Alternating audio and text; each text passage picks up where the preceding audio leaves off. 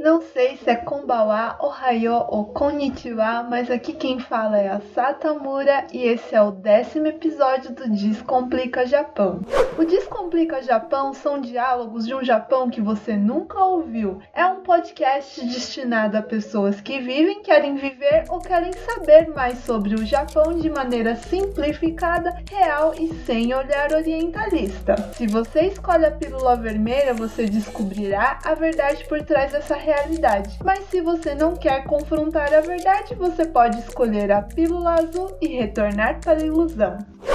Hoje daremos uma pausa na sequência sobre o sistema educacional japonês para atender um pedido da queridíssima Priscila Yamada. Vamos falar um pouco sobre a situação atual da política japonesa, já que além de ser o assunto do momento, muitas vezes, segundo a Pri, muitos brasileiros ficam extremamente perdidos e alienados por não compreender muito bem o japonês.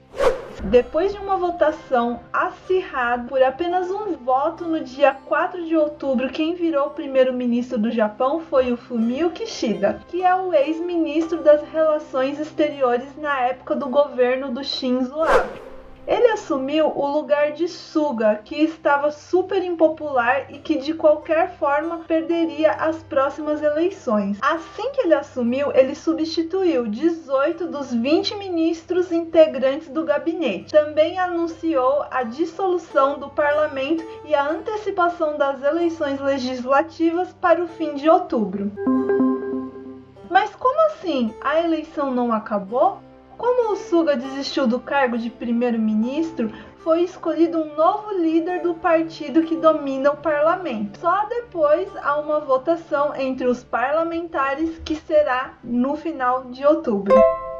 Após a rendição durante a Segunda Guerra Mundial, o Japão foi obrigado a fazer mudanças no seu sistema político, adotando pela primeira vez uma monarquia constitucional, com um regime parlamentar democrático. O governo passou então a ser regido por duas câmeras do parlamento, conhecido como Dieta, com um primeiro-ministro eleito pelo partido da maioria. As duas casas da Dieta são compostas pela Câmara dos Conselheiros, ou Sangi-in, com 242 membros, e a Câmara dos Representantes, ou Shugi-in, com 480 membros. Antigamente, os eleitores japoneses votavam em candidatos específicos, mas desde 1982 os eleitores passaram a escolher um partido que em seguida recebe a representação proporcional na legislatura. O sistema político japonês é bem diferente do que vivemos no governo brasileiro. No Japão existem vários partidos políticos, mas os dois deles que são considerados principais são o Partido Liberal Democrático LDP e o Partido Democrático do Japão DPG. O LDP, geralmente considerado o mais conservador dos dois maiores partidos, detinha o poder de 1955 até 1993, mas desde 1994 o LDP tem governado através da formação de um governo de coalizão.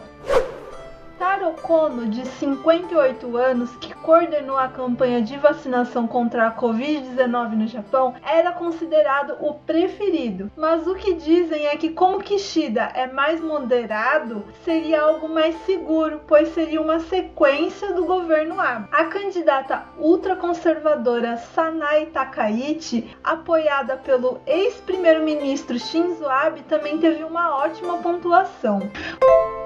Um fato curioso e histórico dessas eleições é que duas mulheres estavam entre quatro dos candidatos em disputa, que é bem incomum aqui no Japão. Nunca teve uma primeira-ministra e, infelizmente, tem pouquíssimas mulheres de destaque na política japonesa.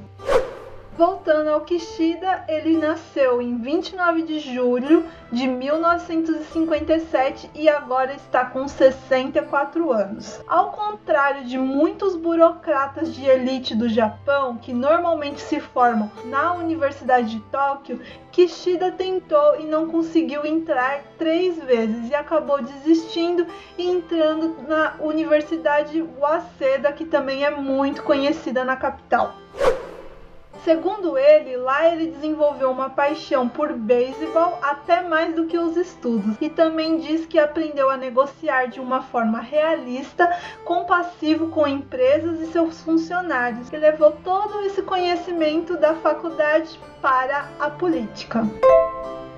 Kishida é herdeiro de uma família de políticos. Tanto seu pai quanto seu avô eram membros da Câmara. Natural de Hiroshima, ele se opõe ao uso de armas nucleares, tendo visto o impacto em sua cidade natal. Foi Kishida também que organizou a visita do presidente Barack Obama em Hiroshima em 2016, que foi a primeira visita de um presidente dos Estados Unidos na cidade bombardeada. Segundo alguns especialistas em políticas japonesas, a possível vitória de Kono assustou as pessoas dentro do LDP. Alguns ficaram alarmados com algumas de suas posições em relação à China e com o fato que ele estaria pronto para fazer de tudo para garantir independência dos Estados Unidos. Resumindo, Kono prometia mudanças demais e Kishida é a continuação do governo Abe, ou seja, a mesmice de sempre. Entre as suas promessas, Kishida diz que o apoio às famílias se tornará maior e com mais ênfase em família do que em empresas em seu governo. Diz que serão feitos esforços para reduzir a desigualdade de riqueza. Ele disse que os frutos do crescimento precisam ser distribuídos, caso contrário, as divisões na sociedade irão se aprofundar, provavelmente se referindo ao estado que o Japão se encontra devido às suas políticas liberais ele diz que a principal prioridade do seu governo será a economia. Ele fala muito sobre um novo capitalismo, que em grande parte é apenas uma continuação da política econômica de Abe, com o objetivo em aumentar a renda e criar um ciclo de crescimento com ênfase na redistribuição da riqueza. Ele diz também que para ajudar a prevenir essa desigualdade, ele quer aumentar a assistência financeira aos locatários, fornecer subsídios para educação para famílias com crianças pequenas, aumentar os salários em alguns setores que enfrentam escassez de mão de obra especialmente cuidado aos idosos, enfermagens e creches. Para lidar com a crise da Covid-19, ele defende a alteração da lei para que o governo possa obrigar hospitais e instalações médicas a reservarem leitos para pacientes com coronavírus e também apoia a introdução de passaportes para vacinas.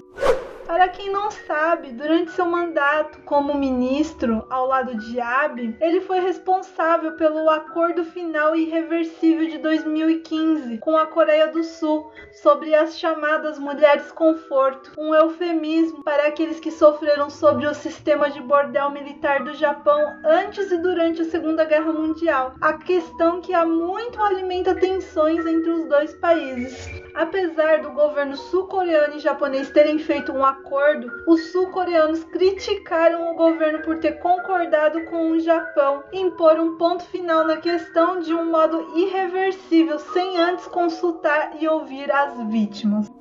Apesar de conhecido por ser um conservador moderado, como se isso existisse, né, gente? Não podemos esquecer que Kishida é do Nippon Kaigi, que é um grupo ultranacionalista japonês, cujas principais pautas são retorno da monarquia e poderes do imperador, revisionismo histórico e negação de crimes de guerra cometidos pelo Japão, oposição ao feminismo e igualdade de gênero.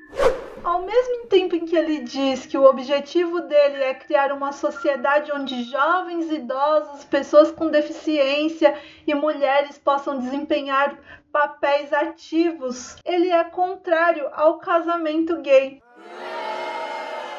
Se a política de Kishida for realmente a continuação da política de Abe, fica para nossa imaginação se ele vai conseguir concluir com êxito o que era o sonho de Abe: reescrever a Constituição japonesa para legitimar o militarismo nacionalista. Seu nóia desgraçado, vou contar pra todo mundo que você anda fazendo de madrugada, mano. Uma curiosidade sobre a política japonesa é que a brevidade do mandato de Suga levou muitos a questionarem se o Japão retornará ao período de alta rotatividade de governantes que ocorreu antes de 2012 com o início do segundo mandato de Abe.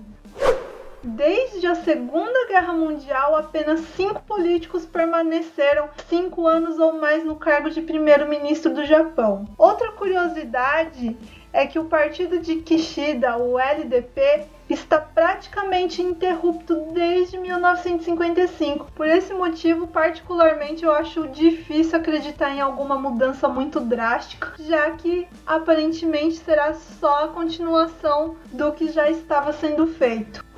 Em sua campanha, ele insistiu que vai fazer de tudo para reconstruir o sistema médico e a economia do país, ambos super afetados pela pandemia do coronavírus. Ele prometeu, além do que eu já falei anteriormente, abrir novos hospitais para ter um atendimento mais rápido ao tratamento. Também prometeu injetar cerca de 90 bilhões de dólares para o setor de ciência e tecnologia. Falando em tecnologia, eu lembrei aqui que não falamos hoje do nosso patrocinador. Se você está procurando emprego na região de Aichi ou Mieken, acessa o Instagram ou Facebook Beltec Aichi ou no Instagram Beltec Japão, clica no perfil em cadastre-se e é possível você enviar o seu cadastro totalmente online. É apenas 5 minutinhos, então ó, corre lá para quem não conhece a Beltec, a Beltec é uma terceirizada que emprega estrangeiros há mais de 30 anos no Japão. Então, se você procura um lugar confiável para você procurar um emprego aqui no Japão, já corre lá e faz o seu cadastro. E esse foi o nosso episódio de hoje. Eu espero que vocês tenham gostado. É, muito obrigado por ouvir até aqui. Continuem enviando feedback, sugestões de temas e tudo mais. É, que eu vou fazer o possível para trazer o mais rápido possível por aqui. Eu espero que tenha sido esclarecedor. Não esquece de compartilhar, hein, gente? Compartilha com os amigos tudo. E é isso aí. Kite kurete, arigato. Mata, né?